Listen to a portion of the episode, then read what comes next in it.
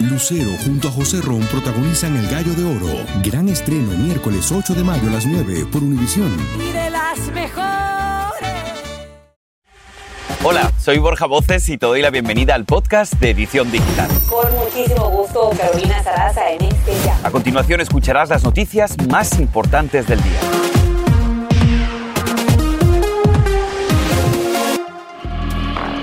Masivo provocaron más de 100 adolescentes al saquear tiendas y causar destrozos en Filadelfia. Vean las imágenes, al menos 15 ladrones ya fueron arrestados por la policía. Los delincuentes ingresaron en grupos y enmascarados a las tiendas Foot Locker, Apple Store, Lulemon y se llevaron las, las mercancías en bolsas de plástico. Debido a este incremento de robos, algunas tiendas como Target han anunciado el cierre de varias tiendas en cuatro estados del país. Pues bueno, vamos a continuar con más información aquí en la edición digital. Ya lo hablamos al mismo tiempo, como tú muy bien has dicho, Carito, en Michigan, el expresidente Trump y favorito para las primarias presidenciales de su partido, visitaba una pequeña fábrica de automóviles en Michigan y ofreció declaraciones a los trabajadores sindicalizados en la huelga contra las tres grandes fabricantes de automóviles.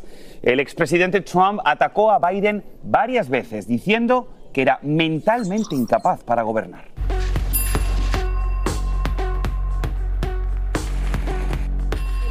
Saber a esa hora aquí en tu edición digital y es que el mayor sindicato de Nevada votó a favor de autorizar una huelga que aplica a unas 40 mil personas y que podría afectar a más de 20 casinos en Las Vegas, Nevada. Trabajadores de la compañía de varios hoteles están presionando para conseguir salarios más altos, seguridad laboral, protección frente a la conocida tecnología de inteligencia artificial y también condiciones de trabajo que sean mucho más seguras.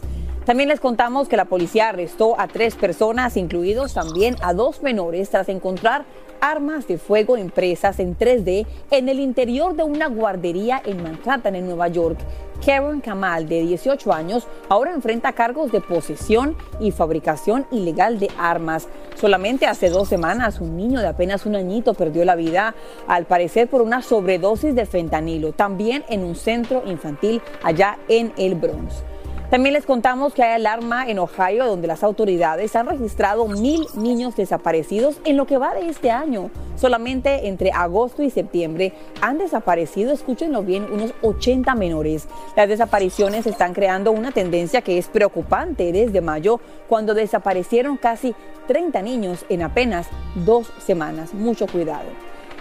Y también les contamos que se declaró culpable de tráfico de personas y otros cargos criminales Cristian Martínez, implicado en el caso de aquellos 53 migrantes que, como seguramente ustedes se acuerdan, perdieron la vida sofocados a bordo de un camión en junio del año 2022 en San Antonio, Texas. Está previsto que Martínez, de 29 años, sea sentenciado en enero del próximo año y que enfrente incluso a una cadena perpetua en prisión. Es un caso que nunca olvidaremos. Descansen en paz todas las víctimas. Y miren, nos vamos hasta México porque el presidente Andrés Manuel López Obrador ha reaccionado al asesinato de seis de los siete jóvenes que fueron secuestrados el fin de semana en Zacatecas. Los cadáveres fueron encontrados en una zona rural, en la misma área donde las autoridades estaban buscando a estos jóvenes desaparecidos. Otro joven fue hallado con vida y fue hospitalizado con rastros de tortura.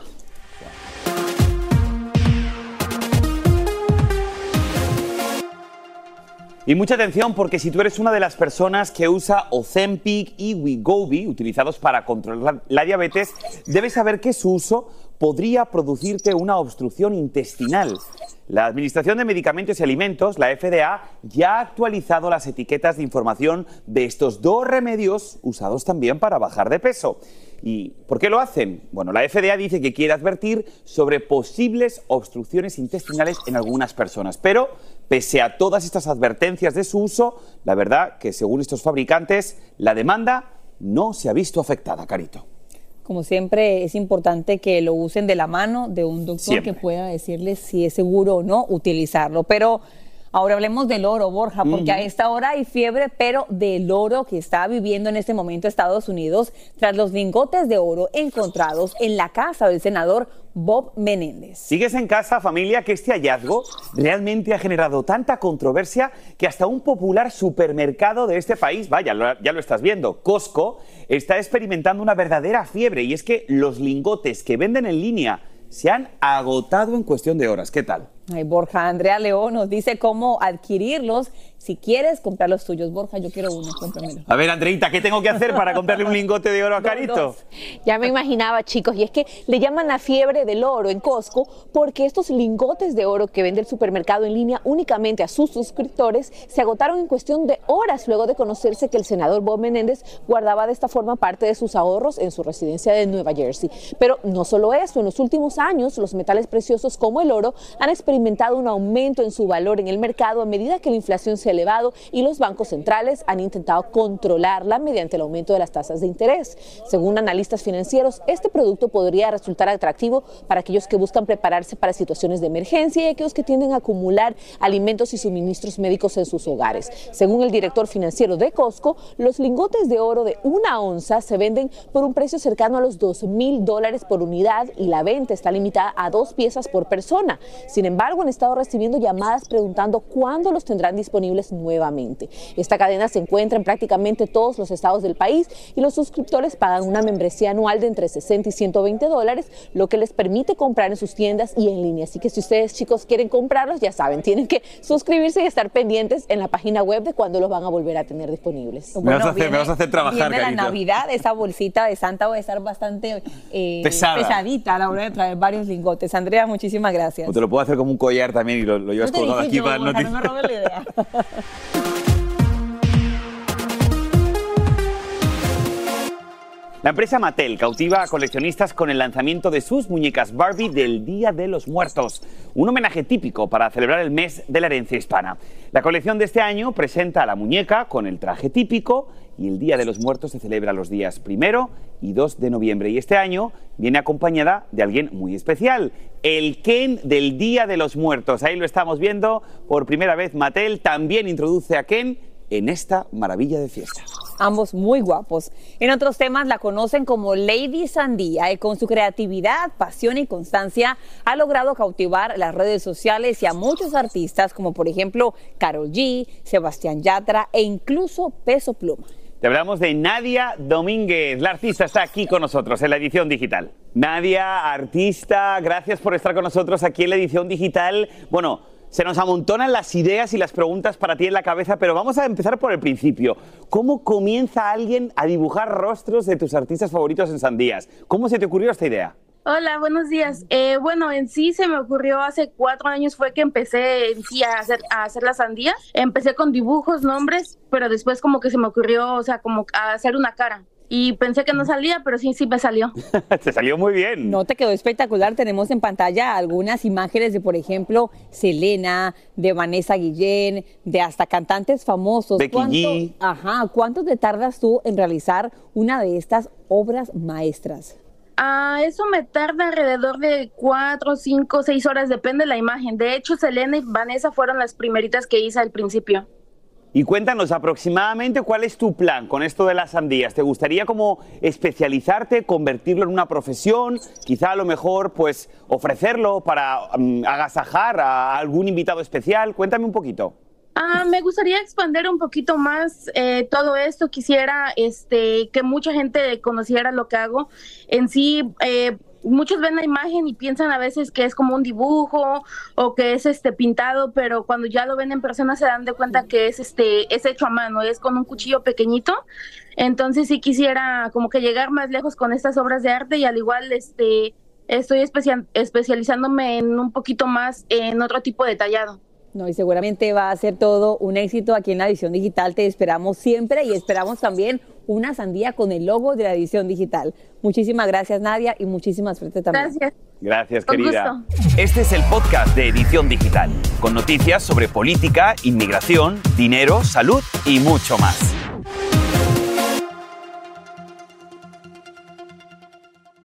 Lucero junto a José Ron protagonizan El Gallo de Oro. Gran estreno miércoles 8 de mayo a las 9 por Univisión. Y de las mejores. Y ahora regresamos con el podcast de Edición Digital con las principales noticias del día. Familia, arrancamos con la noticia positiva del día, o mejor dicho, del año o del mundo, porque son de esas noticias que queríamos contarte siempre. Lo primero, vamos a hablar de la estadística. Cada año, 10 millones de personas pierden la vida por cáncer en el mundo. La verdad, todos hemos perdido a un tío, a un padre, una madre, o seguro que algunos de ustedes que están viendo el noticiero lo padecen. Bueno, lo primero que queremos decirles es mucho ánimo, y lo segundo, escuche esta historia. A esta hora, más que nunca está cerca una vacuna contra el cáncer. Sí, una vacuna que sería personalizada. Suena como algo del futuro, pero del futuro cercano. Y aquí en la edición digital conversamos con el doctor hispano que encabeza este importante estudio, el director científico y médico de Moderna para América Latina, el doctor Rolando Pajón. Realmente es un tema maravilloso. Cuéntenos más, ¿para cuándo podríamos esperar una vacuna contra ciertos tipos de cáncer? Bueno, muchísimas gracias por tenerme en el programa. Eh, la solución final pensamos tenerla antes del 2028. Eh, esto es importante ponerle un contexto. Desarrollar soluciones de este tipo normalmente toma 10, 15 años o más. Entonces, doctor, para entenderlo, utilizando la misma fórmula que la vacuna contra el COVID, que es el ARN mensajero, ¿Cómo se puede entonces utilizar para combatir cierto tipo de cánceres? Explícanos brevemente. Bueno, pues así mismo es. Nosotros lo que hacemos contra el cáncer es lo siguiente. Digamos, por ejemplo, en, el cáncer de piel, usted tiene lesiones, nosotros las quitamos, se quitan eh, de manera ah, quirúrgica, le hacemos un análisis eh, eh, de mutaciones identificamos las mutaciones que tiene el paciente A, que son diferentes del B, son diferentes del C, y para cada paciente hacemos una mini vacuna que contiene esas mutaciones. ¿Y, ¿Y, qué permite eso? Que en cada paciente la respuesta inmune se enfoque en las células cancerosas propias, que son diferentes en cada persona. Y las destruye. Y las destruye, exacto. Nosotros tenemos unas células centinelas en nuestro cuerpo y con nuestra terapia le decimos a esas células centinelas, mire, vaya y destruya a estas específicamente y no a las otras. Eso, doctor. Y bueno, me nos comentaba que están trabajando en esta vacuna contra el melanoma, que es el cáncer de piel, pero seguiría, por ejemplo, la vacuna contra el cáncer de páncreas, que es tan letal, cáncer de pulmón, doctor. Cuéntenos, ¿sería una vacuna, si estamos hablando de que es algo parecido al COVID, que nos tocaría eh, colocárnoslas cada seis meses, cada año, o con una sería suficiente? Es realmente una terapia, no es, no es, no es una vacuna, es una terapia pero claro, utiliza la respuesta inmune de nuestro organismo. En eso se parece a una vacuna, pero es una terapia. O sea, usted número uno ya tiene cáncer, no es para prevenir, es para tratar. Número dos, eh, nosotros eh, estamos probando en distintos tipos de cáncer, tal y como hablamos. Eh, en el caso de melanoma, ya, ya tenemos resultados de fase 2 con un 44% de eficacia. ¿Eso qué quiere decir?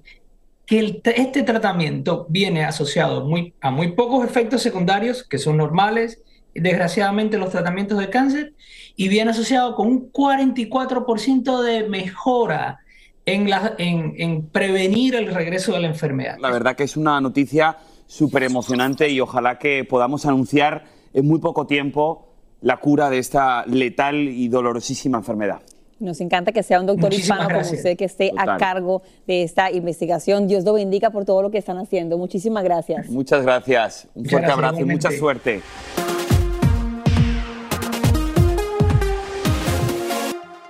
Bueno, familia, vamos a seguir con más porque si ahora mismo tienes un vehículo Kia o Hyundai, esto es importante, ¿eh? las autoridades alertan que varios modelos pueden incendiarse por una falla en el motor, incluso cuando el auto esté apagado.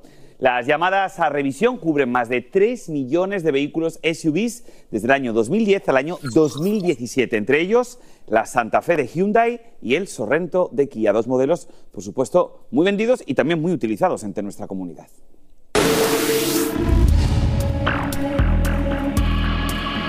Esto es insólito. Una pareja de Texas fue arrestada por vender un animal exótico y por intentar hacer lo mismo con un jaguar en un estacionamiento en San Antonio. Los detenidos fueron identificados como Rafael Gutiérrez Galván y su esposa Deyanira Garza. Ambos serán acusados bajo la ley Big Cat Act, la cual prohíbe la importación, transportación, venta y posesión de especies salvajes. Ay, qué bonito, ¿verdad? Pero qué lindo esa carita. Bien, vamos a temas de salud porque esto está en tendencia. Un ex infante de Marina ha recibido un trasplante de corazón de un cerdo y ha tenido éxito. Esto ocurrió en Maryland. El paciente, Lawrence Fawcett, respira ahora por sí mismo su corazón funciona bien y sin asistencia de ningún dispositivo. Esta es la segunda vez en la historia que se realiza este tipo de trasplantes a un ser humano vivo.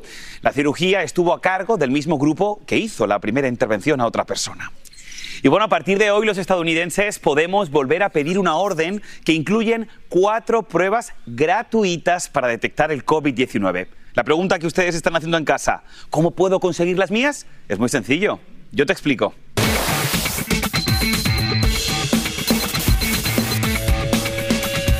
Vamos allá, es muy sencillo. Aquí tienen esa página donde tienen que entrar. COVID Test en plural con la S, COVID Test todo seguido, punto G-O-B. Ingresa tu nombre y tu dirección postal. Y así de sencillo. Ojo, solo tienes derecho a un pedido por dirección residencial. Las pruebas, dicen, van a ser enviadas tan pronto como la primera semana de octubre. Y es que recuerda que ante el incremento de los contagios, los CDC están recomendando una nueva dosis de la vacuna a partir de los seis meses de edad. Y como siempre, para más información, consulta a tu médico. Pero ya lo sabes, son totalmente gratuitas y te las entregan en la puerta de tu casa. Repito, covidtest.gov. Y como te lo hemos dicho aquí en la edición digital, tu salud es prioridad para nosotros. Por eso te digo que un reciente estudio está poniendo de nuevo en evidencia que consumir grandes cantidades de alimentos y bebidas ultraprocesadas y edulcoradas artificialmente pueden estar relacionados con el desarrollo de la depresión, especialmente entre las mujeres. Bueno, vamos a hablar más de ese tema y para eso nos acompaña desde Houston, Texas, el doctor Joseph Barón, presidente de Dorrington Medical Associates, al que damos la bienvenida una vez más. Feliz lunes, doctor Barón, gracias por estar con nosotros. Bueno, doctor, no es la primera vez que estamos escuchando el peligro de los alimentos ultraprocesados. Ahora hablamos también de que este consumo puede afectar a la salud mental. ¿Cómo está relacionado, doctor? Mira, sabemos que hay una relación causal, no sabemos si está realmente eh, provocándolo, pero al parecer la gente, ese fue un estudio grandísimo, ¿no? Fue un estudio que hicieron en más de 31 mil eh, mujeres y se dieron cuenta de que aquellas que tomaban muchos de esos, ah, estos alimentos procesados tendían a tener más eh, demencia, más depresión, más cosas por el estilo. El, el, estudio fue enfocado más que nada en cosas depresivas, pero también vieron que había una falla cognitiva, es decir, que, tenían problemas. ¿Y cuáles eran los alimentos que más las metían en problemas? Alimentos procesados como por ejemplo una pizza congelada, de esas que te comes después. Esos eran los que más problemas les estaban dando. Ahora, doctor, a mí me gustaría preguntarle, porque nosotros somos seres de hábitos, somos seres siempre de costumbres. ¿Cómo podemos decirle a nuestra audiencia cómo poder romper ese mal hábito para cambiar nuestra alimentación? Mira, como tú dijiste, somos, este, somos animales de, de, costumbre y de hábito, y es muy difícil cambiarlos. Yo creo que lo primero es que tengas una buena comunicación con tu profesional de la salud siempre, y que tu profesional de la salud sea honesto contigo. Es importante que la gente no se alarme por esto. Eso no significa que ya no vas a comer absolutamente nada, pero todo, como tú y yo hemos platicado muchas veces, tiene que ser en moderación. Eh, no tener una dieta que sea exclusiva en este tipo de alimentos, que son los que te pueden meter problemas. Hace unos meses tú y yo platicamos de, de, los endulcerantes, ¿no? De cómo algunos de ellos tenían problemas de este mismo tipo. Entonces, yo creo que es importante que, que volvamos a lo mismo. Moderación, moderación, moderación pues una vez más otra razón de peso para evitar esos alimentos ultraprocesados como hemos escuchado en la boca del doctor Barón. Como siempre, doctor Barón, muchísimas gracias por tu tiempo. Justamente te voy a contar que el Super Bowl ya comienza a definir a los artistas que se van a presentar en su famosísimo espectáculo de medio tiempo el próximo mes de febrero en Las Vegas. Pues bien, la NFL y Apple Music han confirmado que el cantante Usher será el cabeza de cartel de artistas invitados en el Supertazón número 58. Usher dijo que era un auténtico honor participar en este evento que estaba en su wishlist y además agradeció a los fans por el apoyo. Recuerda que podrás ver el Supertazón aquí en tu casa por primera vez en la historia. Univision tiene los derechos en español, así que seremos testigos de este artista de Usher y a ver quiénes serán los próximos. Espero que algún artista latino.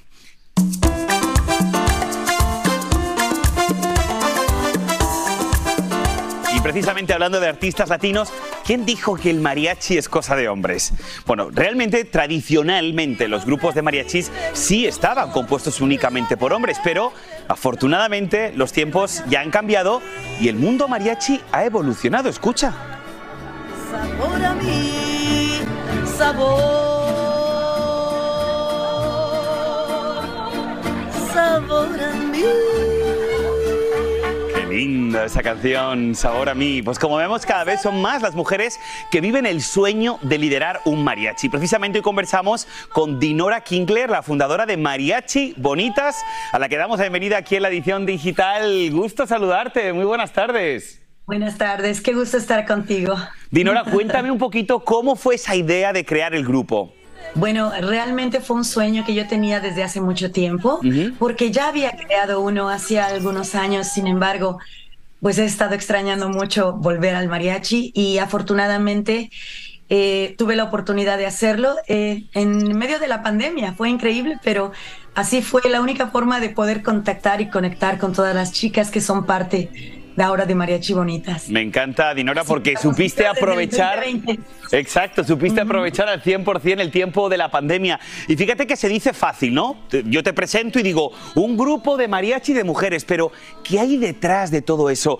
¿Cuán difícil realmente fue entrar a un ambiente donde predomina más el mariachi hombre, el mariachi masculino, ¿no? Así es, bueno, simplemente con mucho trabajo, con mucha dedicación, eh, queremos demostrarle no solamente a, nuestro, a la gente que nos sigue, pero a todo el mundo que somos tan capaces, tan profesionales y con ese mismo talento y trabajo que igual que los chicos. Entonces se está cambiando un poquito ya la historia y bueno, dentro de la música del mariachi ahora se ven mucho más las caras femeninas, las voces femeninas y bueno, es un placer y un honor para mí liderar un grupo tan bonito como Mariachi Bonitas. Y claro que sí, que ustedes son el referente porque después seguro que vendrán muchas otras nuevas generaciones de mujeres que también se animen siguiendo su ejemplo. A mí me parece que es un mensaje maravilloso, por eso quiero que aproveches las cámaras de la edición digital para dar ese poderoso mensaje a nuestra audiencia de que los sueños se hacen realidad. Así es, los sueños se hacen realidad y realmente el, único obstáculo está aquí.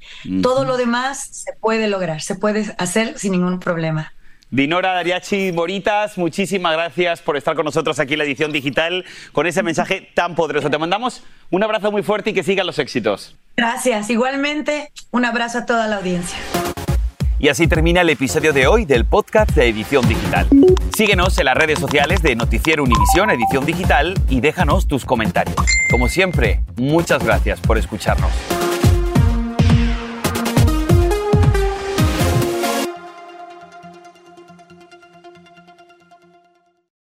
Lucero junto a José Ron protagonizan El Gallo de Oro. Gran estreno miércoles 8 de mayo a las 9 por Univisión. Y de las mejores.